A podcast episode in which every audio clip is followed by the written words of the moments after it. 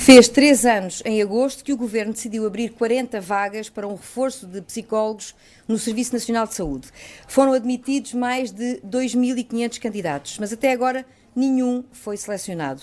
Entre as desculpas para o atraso está, uma vez mais, a pandemia que atrasou todos os processos. São factos que contribuem ainda mais para uma falta acentuada da ajuda médica na área da psicologia em Portugal.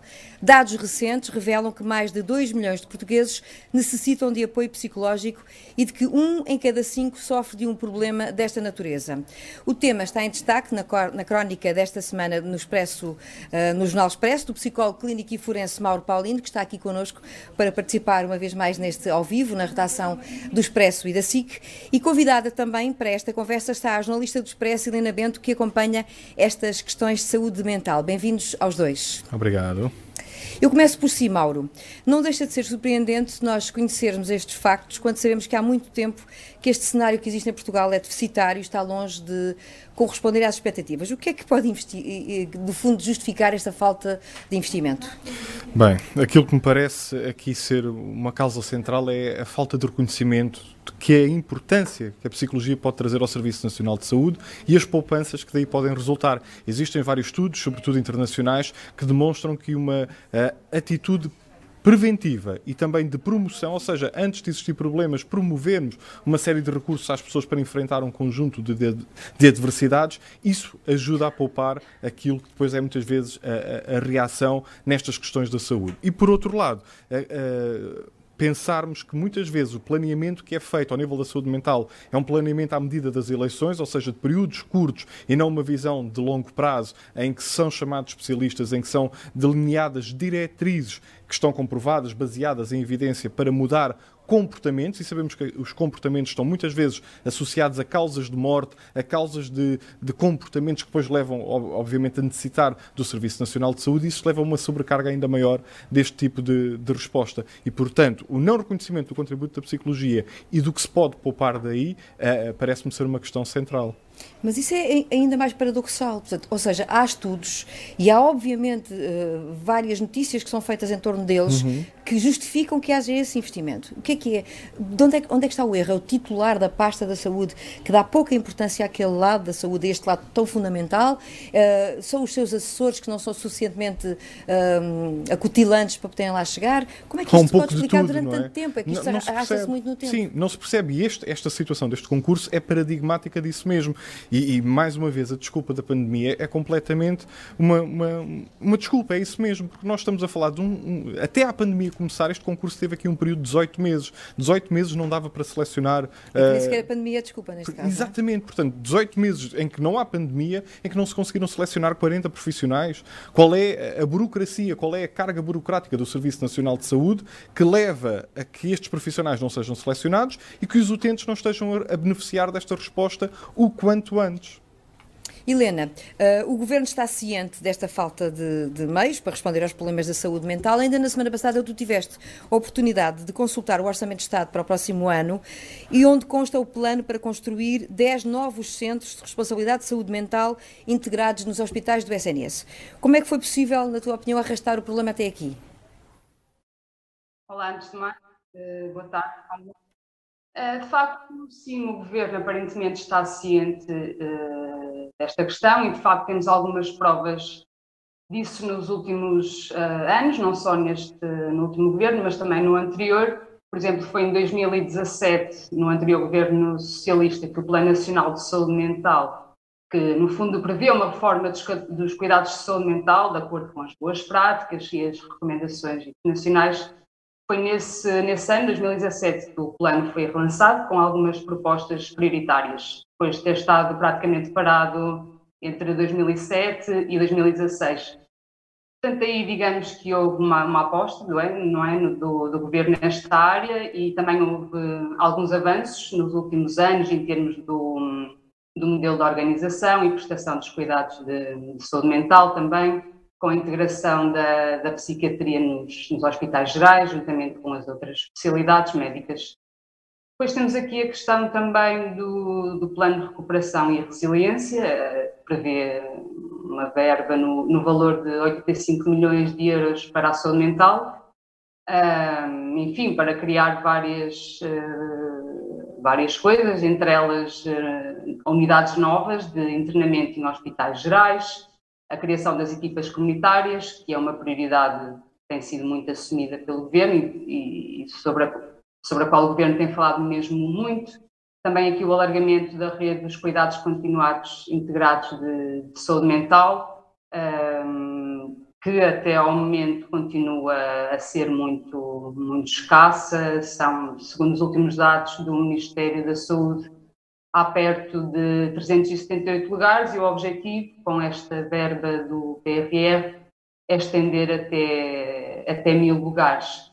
Portanto, de facto, estes 85 eh, milhões é um valor muito, muito alto. O próprio coordenador do Plano Nacional da Saúde Mental, o Dr. Miguel Xavier, dizia numa, numa entrevista ao Expresso em 2020 que, que é a primeira vez que vem dinheiro a sério para, para a saúde mental uh, em Portugal e depois, no seguimento disto, temos o, como referiste, o, o, orçamento do Estado para 2022, que no fundo não acrescenta muito àquilo que, que são as metas do Plano de Recuperação e, e Resiliência. O, o, dinheiro que será usado na saúde mental no próximo ano é o dinheiro deste plano, do PRR. Um, mas foi destacado neste caso esta criação dos centros de, de, responsabilidade de saúde mental, que ainda não tive a oportunidade de perceber, enfim, exatamente em que é que vão consistir. Sabemos que correspondem a um novo modelo de, de organização e gestão do, dos serviços locais de, de, saúde mental, que é suposto serem integrados nos hospitais e que, de alguma forma, vão garantir mais uh, autonomia, dotar estes departamentos de um orçamento próprio e, eh, e, e permitir uma gestão mais, mais eficiente dos recursos. Uh, também não é uma, uma, grande novidade, uma vez que estes centros de responsabilidade integra, integrada já estavam previstos também no Plano Nacional da Saúde Mental, portanto, estamos a falar aqui de, de dar continuidade a medidas que já têm alguns anos. Portanto, sim, aparentemente o governo está ciente da falta de, de meios para responder a estes problemas de saúde mental, no entanto, na prática as coisas são, são um bocadinho diferentes, uh, como, como, como, chamaste a atenção no início de, desta conversa, uh, porque de facto este Plano Nacional da Saúde Mental um, eh, foi, uh, ou seja, foram definidas medidas prioritárias que deveriam ter sido implementadas até 2020. Na verdade, chegamos a 2020 e a maioria destas medidas continuava no, no papel. Por exemplo, uma coisa que, se tem falado muito é na importância de criar aqui uma, uma equipa de coordenação, uma comissão que supervisione e que acompanhe a implementação mesmo destas medidas em concreto e a verdade é que esta comissão, do que eu tenho conhecimento, ainda não foi, ainda não foi criada. Uh, voltando aqui também à questão das equipas comunitárias que, que, o Governo tem assumido como uma prioridade e fala, já falou disso, o Ministério da Saúde já falou disso em diversas uh, ocasiões, portanto, assume-se que é aqui a grande prioridade por permitir cuidados mais próximos das pessoas e cuidados na, na comunidade para fazer um, um acompanhamento de, como o próprio nome indica, um acompanhamento de proximidade, também para evitar que as pessoas tenham que se deslocar aos hospitais uh, e possam ser acompanhadas, por exemplo, no domicílio. A verdade é que um, o Governo já vem falando disto, pelo menos desde 2019. Esta criação, a criação destas equipas já constava do, do, do orçamento do Estado para 2019 2020 igualmente, um, mas a verdade é que também a, a, a, contratação destas equipas só foi autorizada em outubro uh, de 2020 e era suposto no final do mês estas equipas já estarem no terreno e a verdade é que daquilo que eu tenho conhecimento, só, por exemplo, estou a pensar num caso específico de uma região de saúde, só há cerca de dois meses é que estas equipas uh, foram para o terreno. Já para não dizer que no caso das equipas para, que vão acompanhar os adultos, os adolescentes e as crianças, uh, daquilo que eu tenho conhecimento, pelo menos numa das regiões de saúde do país, esta equipa ainda nem sequer iniciou uh, a sua atividade. Enfim, há vários uh, indicadores, ou, enfim, que mostram que, que, de facto foram feitas várias promessas e que, um, e que muitas delas não foram cumpridas. Uh, estou, a lembrar-me também do facto de já em 2019 se ter dito que só havia um pedopsiquiatra no, no Algarve, estamos em 2021, continua a haver apenas um pedopsiquiatra no Algarve. Enfim, uh, os problemas estão, estão identificados. Uh, porque é que se arrastou? Era a tua pergunta, uh, antes de mais por falta. Respostas concretas ainda, não é? A não ser. Nós temos factos mais do que respostas. Mal Paulino, pegue nesta, nestas últimas eh, informações da Helena. Uh, de facto, há aqui o arrastamento que nós já tínhamos uh, falado no arranque desta conversa, mas há também aqui a ideia da construção de 10 novos centros de responsabilidade de saúde mental, uhum. que é uma ideia que aparentemente não é nova. A, a, diferença aqui, para aquilo que eu percebo, é que estava incluído num orçamento de Estado, deixou de estar para estar incluído num PRR, Sim. que é um plano de recuperação tirámos do orçamento, passámos a incluir numa outra bolsa financeira que é mais vasta e aparentemente temos aqui uma oportunidade com 85 milhões de euros de investimento que não se deve agora desperdiçar em definitivo. O que é que sabe sobre este plano uh, que está agora em cima da mesa, se é que sabe de facto? Não, o, o que sei é que há, há semelhança de, de, outras medidas e de outras iniciativas é tudo muito lento, ou está tudo muito lento. Estas equipas, de, de, ou esta coordenação que se fala em criar, primeiro precisamos das equipas para que depois possam ser coordenadas. É necessário existir um, um conjunto de mecanismos muito mais células que deem respostas àquilo que os utentes precisam.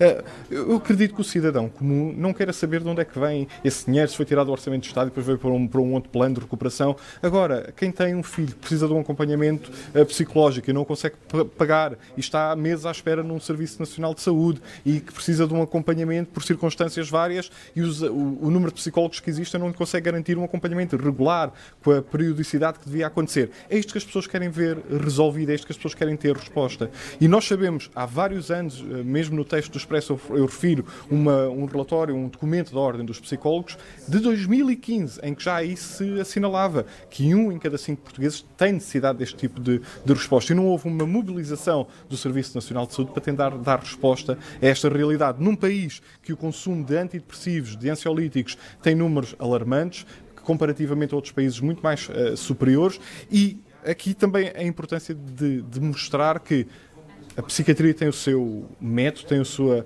modalidade de trabalho e a psicologia tem uma outra finalidade. E quando falamos em saúde psicológica, nós estamos a falar necessariamente de uma intervenção psicológica para promover recursos, para mudar comportamentos que levem a desfechos diferentes em termos de cuidados de saúde, para não saturar uh, uh, o, o, próprio serviço, o próprio sistema, para não andar em ruptura.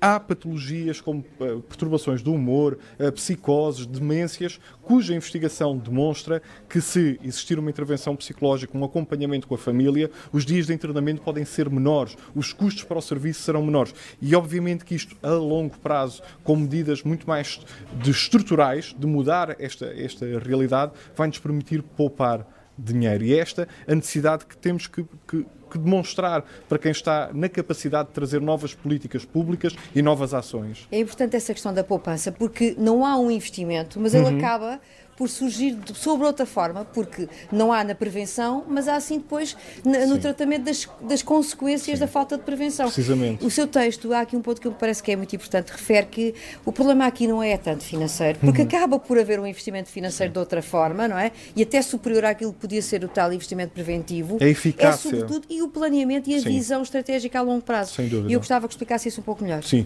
Aquilo que nós vemos quando olhamos para relatórios, para medidas, para iniciativas, elas estão muito centradas naquilo que são os períodos das eleições, aquilo que é a tentativa de mostrar alguma, algum fruto para ganhar votos. E não esse planeamento estratégico de vários anos porque uma reformulação, uma estrutura tem que ser pensada a longo prazo, no benefício que aquele, aquele concurso nos vai trazer se uh, acolhermos X psicólogos na escola, X psicólogos uh, em hospitais. Qual é o benefício que isto vai trazer? Porque, por exemplo, nós sabemos, e quem trabalha, por exemplo, na área da justiça, que vários dos problemas que acontecem em contexto de justiça têm um contexto de saúde por trás que, se tivesse sido prevenido, se calhar teríamos menos jovens em instituições, teríamos eh, pais mais competentes do, do ponto de vista da parentalidade que não estariam a consumir consumir recursos nessa, nesse sentido. E mais uma vez, do ponto de vista financeiro, leva-me a achar que essa não é a, a, o principal impedimento, porque quando nós vamos ver relatórios, inclusive da União Europeia, percebemos que foram gastos milhões de euros ou no âmbito da ansiedade, milhões de euros na depressão, mas é a tratar, é depois da depressão já estar instalada.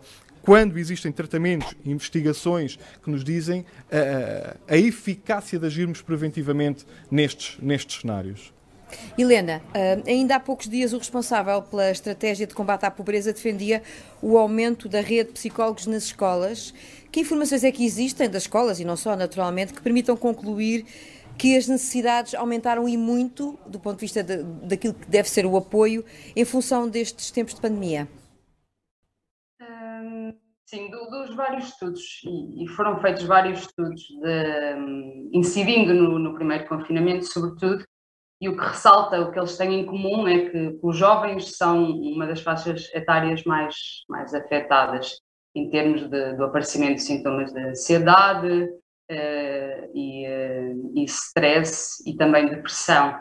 Um, ou seja, nós temos vários, uh, os vários estudos que foram feitos desse primeiro período, têm isto em comum, apontam para, para, para um, deixam-nos preocupados, enfim, com jovens, também com as mulheres, também com os desempregados. Uh, a questão aqui é que nós conhecemos bem, acho eu, o que aconteceu, o impacto psicológico da, da pandemia no ano passado, mas não conhecemos assim tão, assim tão bem o impacto da pandemia o impacto do segundo confinamento ou do terceiro confinamento. E um, porque há, foram realizados menos estudos, obviamente, porque não houve, ainda não houve tempo, e o que também não conhecemos tão bem, eh, ou não conhecemos de todo, é o que é que fica, não é, desta, desta pandemia.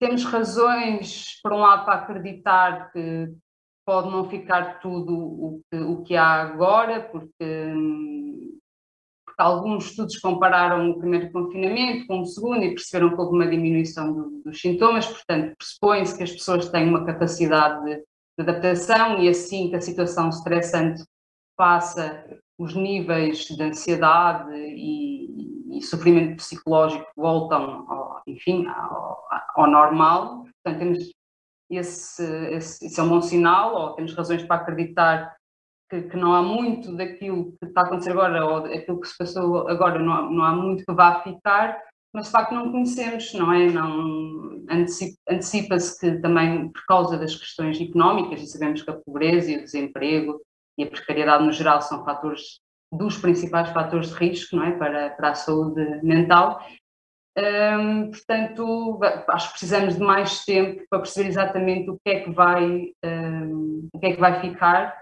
uh, e que efeitos vamos ter a, a médio e, e, longo prazo. Mauro, muito rapidamente, só para fecharmos, mais tempo quanto tempo? Quando é que nós vamos conseguir fazer fotografia daquilo que acabámos de viver, do ponto de vista da saúde mental?